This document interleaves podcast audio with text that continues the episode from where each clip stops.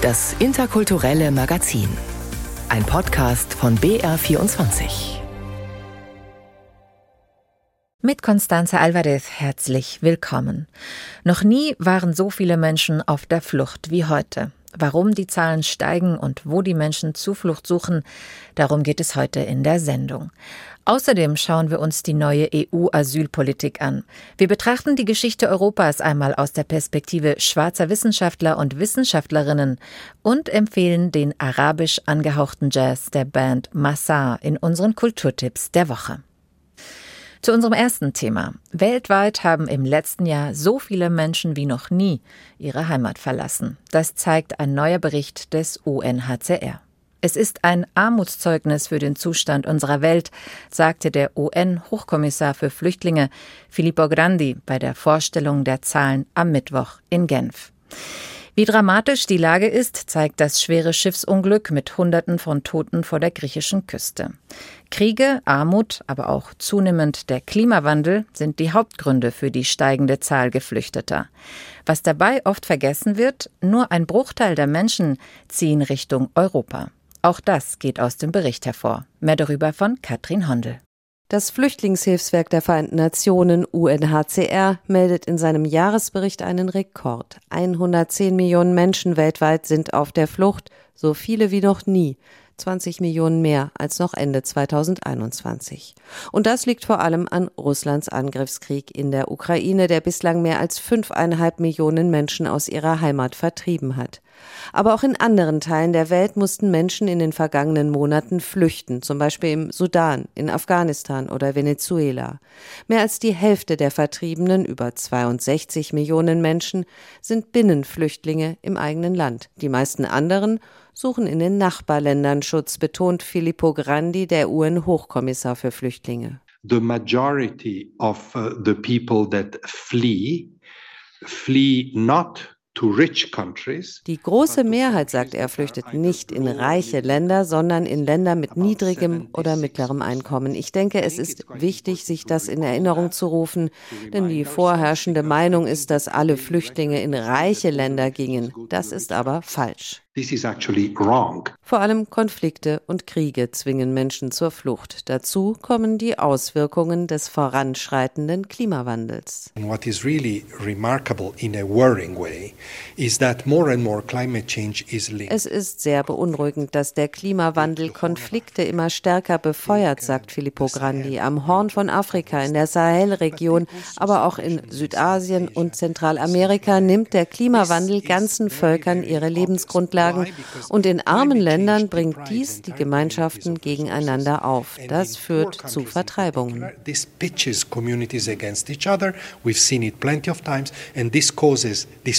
Es gebe keine Anzeichen, dass die Flüchtlingszahlen bald zurückgehen werden, so der Bericht des UNHCR. Europa hat im vergangenen Jahr den größten Flüchtlingsstrom seit dem Zweiten Weltkrieg erlebt. Die Solidarität mit ukrainischen Geflüchteten sei groß, sagt Flüchtlingshochkommissar Grandi. Aber er fordert, Wir müssen andere Flüchtlinge genauso behandeln und vor allem Flüchtlingen in weiter entfernten Orten helfen. Wir haben eine halbe Million sudanesischer Flüchtlinge, die nie in den Schlagzeilen sind. Es müsse mehr Gerechtigkeit in der Solidarität geben, fordert Grandi, aber tot sei die Solidarität noch nicht.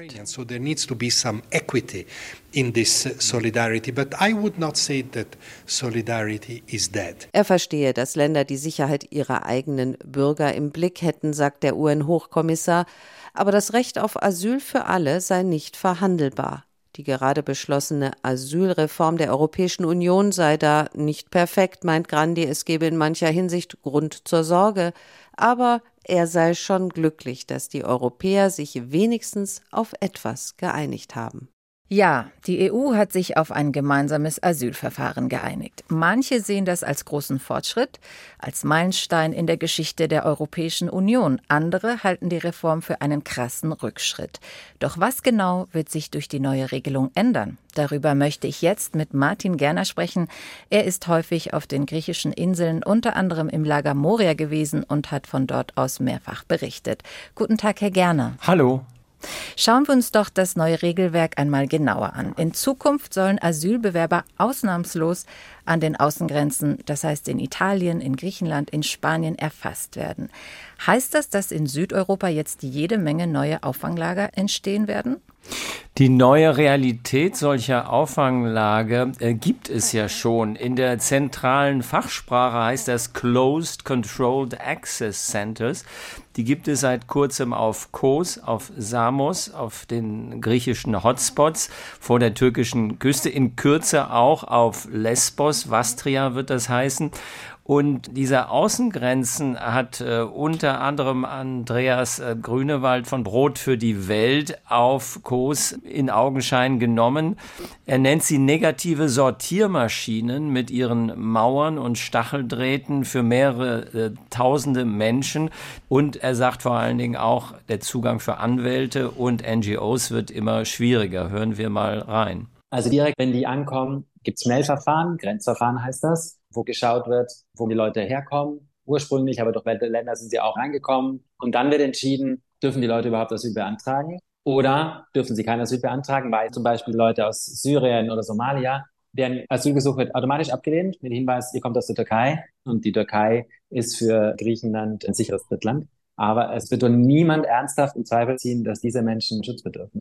Das heißt, die kommen einfach in Abschiebehaft. Ja, ja, aber das heißt, wenn ich das jetzt so verstanden habe, diese Vorsortierung, also was auch das neue Regelwerk vorsieht, die gibt's also schon. Menschen kommen da an und es wird praktisch im Schnellverfahren entschieden, hat er eine Chance, hat er keine Chance. Wie schnell lässt sich das überhaupt feststellen? Genau, diese Grenzverfahren muss man vielleicht äh, mal präzisieren, weil äh, Verfahren und an der Grenze findet ja jetzt schon statt und äh, seit 2015 äh, erleben wir das. Aber was ist äh, juristisch im Verfahrensprozess jetzt gemeint? Die Schnellverfahren für Schutzsuchende jetzt im neuen Kompromiss an den EU-Außengrenzen für jene, die Europa dort betreten, an den Außengrenzen festgenommen werden oder im Meer gerettet werden. Da wird künftig geprüft, ob ihr Asylgesuch in diesem sogenannten Grenzverfahren bearbeitet werden muss. Und diese Grenzverfahren finden unter der sogenannten Fiktion der Nicht-Einreise statt. Es wird also rechtlich fingiert so getan, dass sich diese schutzsuchenden Personen noch nicht auf EU-Boden befinden, obwohl sie es physisch sind, in Griechenland, in Italien, an den Ostgrenzenländern. Die Grenzverfahren in der Praxis bedeuten ein beschleunigtes Verfahren. Die Betroffenen haben in solchen Verfahren nur eingeschränkten Zugang zu Rechtsmitteln, gegen ablehnende Asylbescheide. Es ist also die Verhärtung äh, auch in Menschenrechtsstandards, die äh, viele kritisieren, Menschenrechtsanwälte. Äh, zugleich wächst damit, sagen diese Kritiker, auch das Risiko von Pushbacks. Wieso? Weil diese Zentren politisch umstritten sind, siehe Moria, siehe Lesbos, man noch mehr die europäische Öffentlichkeit auf sie schauen wird und man befürchtet, dass die Mittelmeeranrainer, aber auch die osteuropäischen Anrainer wie Polen, äh, wie Ungarn stattdessen äh, lieber auf Pushbacks äh, rekurrieren. Und die werden ja auch zuletzt zahlenmäßig de facto jetzt schon häufiger. Sie haben ja die Menschenrechte und die Kritik an der Härte dieses Gesetzes erwähnt. Es sollen ja die Menschen, während sie im Schnellverfahren sind, praktisch in haftähnlichen Verhältnissen sitzen und auf ihr Ergebnis warten. Das passiert ja jetzt eigentlich auch schon. Es sollen aber auch Familien mit Kindern so behandelt werden. Unbegleitete Minderjährige sind davon ausgenommen. Trotzdem ist es überhaupt juristisch durchsetzbar. Das wird man sehen müssen. Die Verfahren von Anwälten Einzelner gegenüber Fällen, die äh, europarechtlich relevant sind, sind ja schwierig genug jetzt schon durchzukriegen. Das hängt unter anderem an einem Mangel auch an nationalen unabhängigen Anwälten. Ich erinnere mich, als ich auf Moria war, in Moria auf Lesbos auf dem Höhepunkt 2019 bei 15.000 Menschen gab es 15 unabhängige Anwälte. Man hat da nachgeholt mittlerweile. Ob allerdings in zwölf Wochen, so lang darf ein Grenzverfahren äh, dauern und noch weitere zwölf Wochen um den Versuch zu machen, sie in sogenannte sichere Drittländer wieder zurückzuschieben. Ob das ausreichend ist, ob das die Menschenrechtsstandards erfüllt, bisher eigentlich nicht. Das Problem ist, dass unter den Mitgliedstaaten beziehungsweise vom EuGH rechtliche Schuldzuweisungen und Verfahren zwischen den Mitgliedländern eigentlich, wie man ahnt, aus Solidarität und dem schwarzen Peter nicht äh, zuzuweisen, wenig passieren bisher. Vor allen Dingen versucht ja Deutschland die sogenannte Sekundärmigration zu verhindern. Das heißt, dass aus Ländern, wo nach den Dublin-Regeln, und die gelten nach wie vor ja trotz dieses Kompromisses, die Personen zum ersten Mal angekommen sind, sie nicht weiterreisen. Das ist aber die Hoffnung, dass mit mehr Grenzlagern, denn die würden unter anderem in Italien jetzt mehr gebaut, dies äh, einen abschreckenden Effekt hat und weniger nach Nordeuropa kommen. Die EU hat sich ja jetzt auch endlich auf einen gemeinsamen Schlüssel geeinigt oder ist auf dem Weg dahin. Angela Merkel hat ja dafür lange gekämpft, dass es so eine Art Solidaritätsmechanismus gibt. Der ist jetzt geplant. Wie effektiv ist dieser Schlüssel? Wird er tatsächlich zu einer gerechteren Verteilung der Last kommen für die einzelnen Länder? Ja, also das ist des Pudels Kern so ein bisschen, weil siehe Deutschland, man sich natürlich erhofft, dass man über die Mittelmeeranrainer dort einen härteren Zugriff erreicht, weniger Personen nach Deutschland unter anderem kommen. Ziel ist es an den EU-Außengrenzen, vor allen Dingen bei den renitenten Staaten Ungarn und Polen, die aber eben ja, versucht haben, sich da in gewisser Weise finanziell freizukaufen, den Migrationsdruck mindert. Die Solidarität ist einerseits obligatorisch in diesem neuen Management, aber sie ist auch flexibel. Das heißt, man kann einen finanziellen Beitrag leisten. 20.000 äh, pro Person. Das äh, sehen viele als ein Herauskaufen der genannten beiden Länder aus diesem asylrechtlichen äh, Kompromiss. Die Verteilung äh, von Geflüchteten ist überhaupt der kontroverse Punkt. Äh, 30.000 äh, jährlich zunächst. Und man muss gucken, wie das im Einzelnen durchgeführt wird. Das geht ja auch einher. Ich hatte eben äh, genannt die Verfahren, die zwölf Wochen dauern dürfen zum Grenzverfahren. Wenn dann festgestellt ist, dass jemand kein Recht auf Asyl hat, sind zwölf Wochen zur Abschiebung vorgesehen und die fallen zusammen mit der Hoffnung, dass es sichere Drittländer gibt, da wird an erster Stelle immer wieder die Türkei genannt, mit der die EU vertragliche Abmachungen hat. Aber Andreas Grünewald von Brot für die Welt äh, weist darauf hin, dass das faktisch ja seit zwei Jahren schon nicht mehr funktioniert. Hören wir ihn. Die Türkei hat seit zwei Jahren keine einzige Person mehr zurückgenommen. Das heißt, die Leute sind dann einfach sechs Monate interniert und haben überhaupt keine Perspektive auf irgendwas. Und dann dürfen sie das Lager verlassen, die müssen ein Papier unterschreiben, dass sie innerhalb von 30 Tagen freiwillig zurückkehren, wohin man hin auch. Und dann werden sie ihrem Schicksal überlassen. Und das bei Menschen, die extrem viel durchgemacht haben. Es gibt jetzt seit letztem Jahr auch keine Psychologen mehr. Und es ist nach wie vor für Anwälte extrem schwierig, Zugang zum Lager zu bekommen und damit den Leuten Rechtsverstand zu geben. Als sichere Drittstaaten gelten äh, bisher Albanien, Bosnien-Herzegowina, Mazedonien, Montenegro, Kosovo, Serbien und die Türkei. Man versucht das von europäischer Seite auch für einige der Maghreb-Staaten äh, natürlich.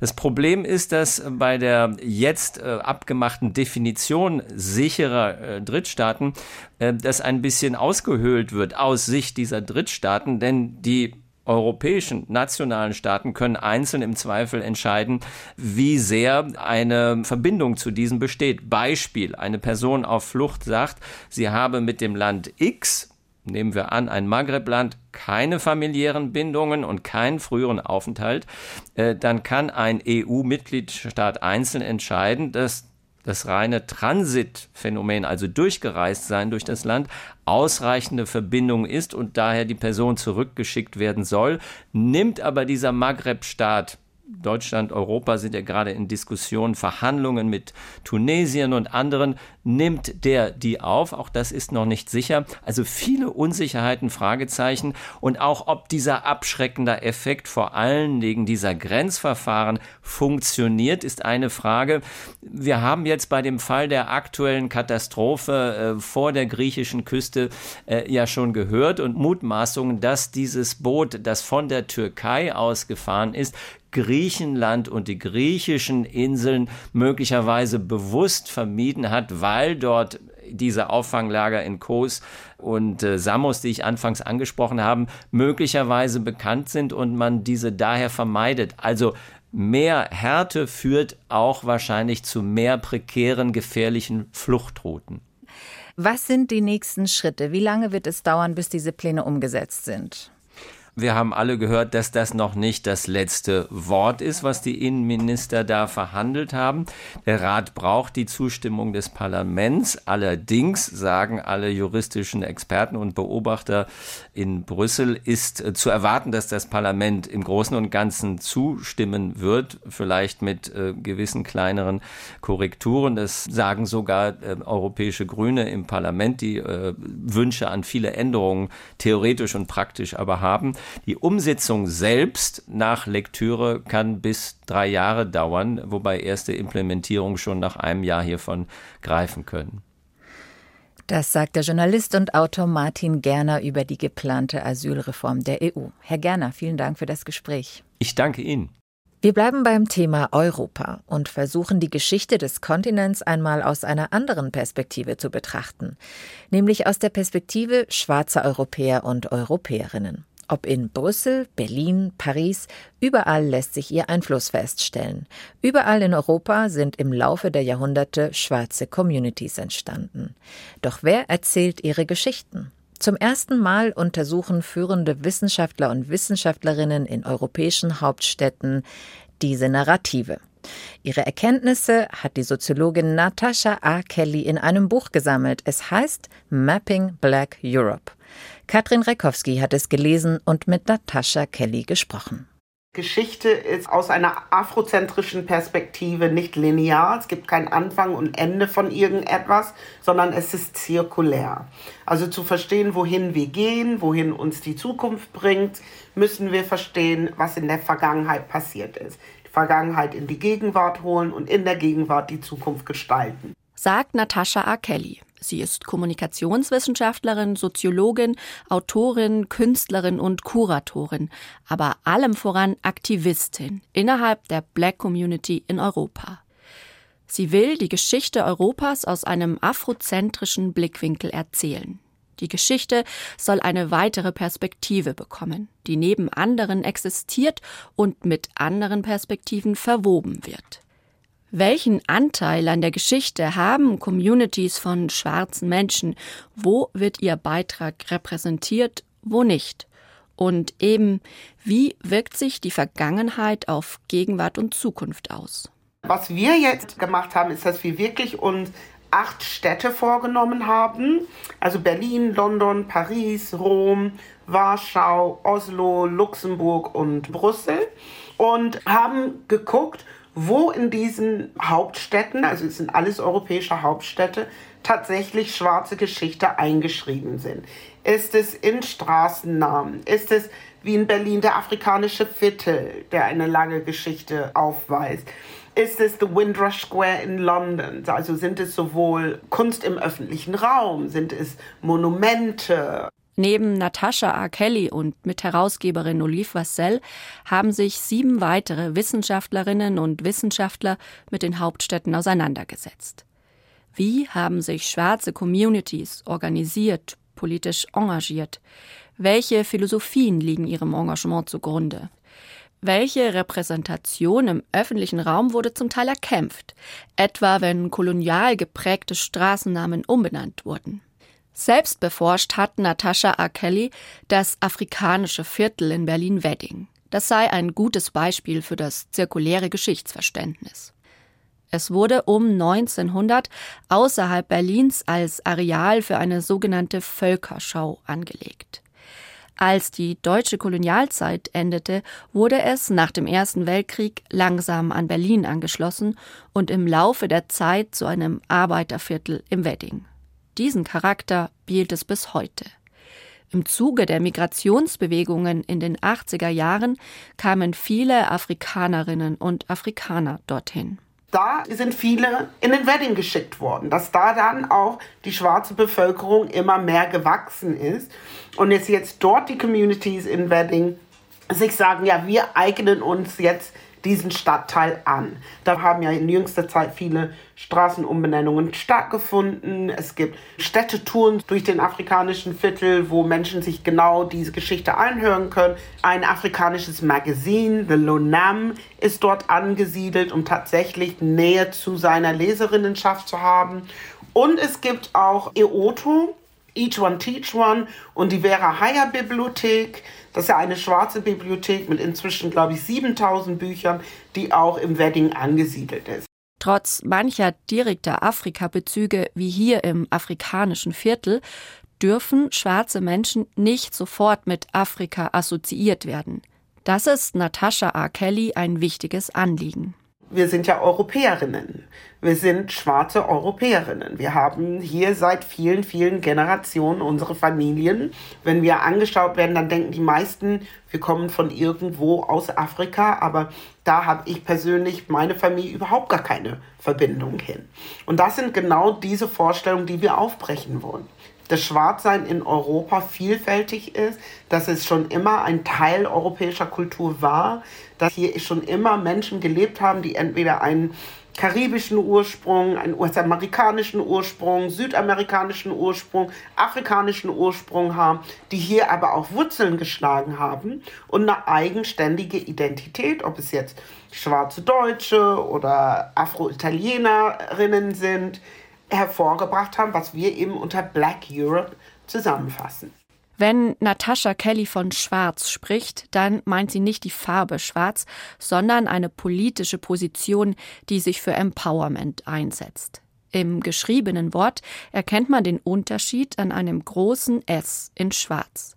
Die Aktivistinnen wollen mit Mapping Black Europe auch die politische Debatte befeuern wenn wir uns die Lage im Mittelmeer anschauen beispielsweise. Ja, also dass afrikanische Menschen im Mittelmeer ertrinken, ist ein No-Go. Und das hängt ganz eng damit zusammen, dass wir in Europa zu Fremden gemacht werden, obwohl wir überhaupt nicht fremd sind, sondern seit der Entstehung Europas Teil dieser Gesellschaften waren. Mapping Black Europe, das Buch ist auf Englisch im Transkriptverlag erschienen und kostet 29 Euro. Es gibt es aber auch kostenlos als PDF über die Homepage des Verlags. Und damit kommen wir zu unseren Kulturtipps der Woche. Passend zum Thema Black Europe empfiehlt Roswitha Buchner den Film Becoming Black und ein Buch und eine Lesung im Münchner Literaturhaus im Rahmen des Weltflüchtlingstags am kommenden Dienstag. Schon seit vielen Jahren habe ich gedacht, was passiert eigentlich, wenn die Leute auf der Flucht sterben? Wer weiß davon? Wo sind die Toten? Die Familien erfahren nichts. Wer kennt ihre Namen? Sagt Anja Tuckermann. Zusammen mit der Journalistin und Historikerin Christina Milz hat sie das Projekt Todesursache Flucht initiiert, das sie zum Weltflüchtlingstag am kommenden Dienstag im Münchner Literaturhaus vorstellen wird. Basierend auf einer Liste der Organisation United for Intercultural Action in Amsterdam, die seit 25 Jahren Todesfälle in Zusammenhang mit Flucht dokumentiert, ist ein Buch gleichen Titels entstanden. Es beinhaltet nicht nur die mehrere hundert Seiten umfassende Liste der zumeist namenlosen Toten, sondern zum Teil auch deren Geschichten, die die beiden Autorinnen recherchiert haben. Es sei ein Buchprojekt gegen das Vergessen, sagt Christina Milz, das darauf hinweisen will, dass es ein einzelner Mensch ist, der dahinter steht. Ein Mensch wie du und ich. Ein Mensch, der gelebt hat, ein Mensch, der gelacht hat, ein Mensch, der geweint hat mit guten und schlechten Eigenschaften. Und diese Dimension dieser ganzen Katastrophe wieder in die Diskussion reinzuholen, halten wir für sehr wichtig. Neben der Liste und den Geschichten der Geflüchteten finden sich im Buch auch zahlreiche Gastbeiträge, wie etwa von Heribert Brandl, der am kommenden Dienstag ebenfalls auf dem Podium sitzen wird. Die Veranstaltung findet am 20. Juni im Münchner Literaturhaus statt. Die Einnahmen gehen an das Bündnis United for Rescue. Das Buch Todesursache Flucht ist im Hirnkost Verlag erschienen. Wann wurde dir richtig erklärt, warum du eben eine andere Hautfarbe hast? Das wurde mir nie erklärt. Dass sie eine dunkle Hautfarbe habe, sei ein Zufall, erzählten ihre weißen Eltern der kleinen Ines, als sie neugierig fragte. Erst später fand sie die Wahrheit heraus. In ihrem autobiografischen Dokumentarfilm Becoming Black, der am kommenden Freitag in Nürnberg zu sehen ist, macht sich Ines Johnson Spain auf die Suche nach der eigenen Identität. Einerseits geht es ja an dem Film auch erstmal um diese soziale Zuschreibung von der Gesellschaft, die sagt, du bist schwarz, du bist anders. Und das erstmal zu verstehen, war für mich ein ganz schwieriger und langer Prozess, weil ich aufgrund meiner Geschichte das auch ganz lange ignoriert habe. Sieben Jahre hat dieser Prozess gedauert. Er führte Ines Johnson Spain unter anderem nach Afrika, wo sie nach ihren Verwandten suchte denn sie fand heraus, dass ihr Vater aus Togo kam und mit ihrer Mutter, die damals schon verheiratet war, eine Affäre hatte. Gesprochen wurde darüber nie, erinnert sich die Filmemacherin. In tagebuchartigen Sequenzen, Erinnerungen und Gesprächen mit ihrem Vater und ihrer Mutter beschreibt sie in Becoming Black ihr Aufwachsen in der DDR der 60er Jahre und die Sprachlosigkeit innerhalb ihrer Familie. Hast du gedacht, dass ich als schwarzes Kind in der DDR auch Probleme hätte haben Nö. können? Nö. Nee. Weil ich mich ja selber frage, warum habe ich nie gefragt? Und selbst wenn es mich interessiert hätte, hätte ich mich nicht getraut zu fragen. Becoming Black ist ein einfühlsamer Film über Identität, soziale Normen und vor allem über das Schweigen in einem Land, in dem jede Abweichung von der Norm als existenzielle Bedrohung angesehen wurde. Zu sehen ist Becoming Black in Anwesenheit der Regisseurin am Freitag, den 23. Juni im Filmhaus Nürnberg. Im Rahmen der Filmreihe Grenzen in der Mitte, die die Ausstellung Horizonte im Germanischen Nationalmuseum begleitet. Bis zum 23. Juli werden in 26 neuen und älteren Filmen Migration und ihre Perspektiven im deutschen Film gezeigt.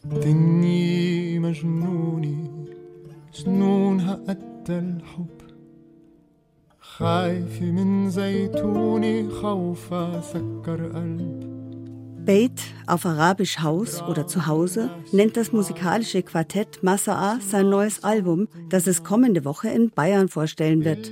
Passend in einer Zeit, in der immer mehr Menschen durch Krieg und andere Krisen gezwungen werden, ihre Häuser zu verlassen und ihr Zuhause aufzugeben.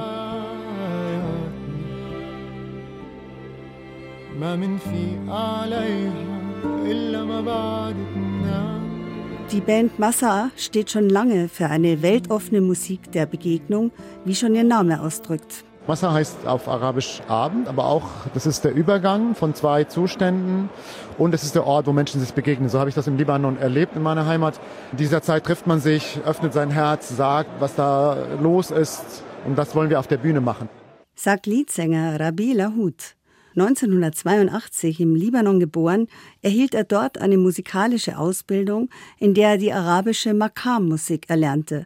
Schon mit 15 Jahren besuchte er das Konservatorium in Beirut und setzte sein Musikstudium in Deutschland fort. In der Musik seiner 2012 gegründeten Band Massar vereint Rabi Lahut die Musiktraditionen beider Länder. So auch auf dem neuen Album Bait, wo sich die Klangwelten des Orients und des Okzidents abwechseln und zarte Arabeskklänge mit schwungvollem Jazz verschmelzen.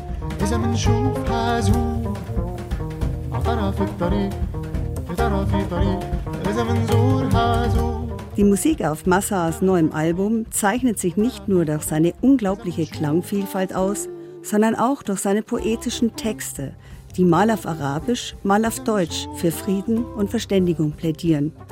Massa mit ihrem neuen Album Bait kann man erleben am Donnerstag, den 22. Juni in der Münchner Unterfahrt, am 27. Juni in der Kartäuserkirche in Nürnberg und am 28. Juni im Bürgerhaus Pullach. Das waren die Kulturtipps der Woche und das war das interkulturelle Magazin für heute. Danke fürs Zuhören und bis zum nächsten Mal, sagt Constanze Alvarez.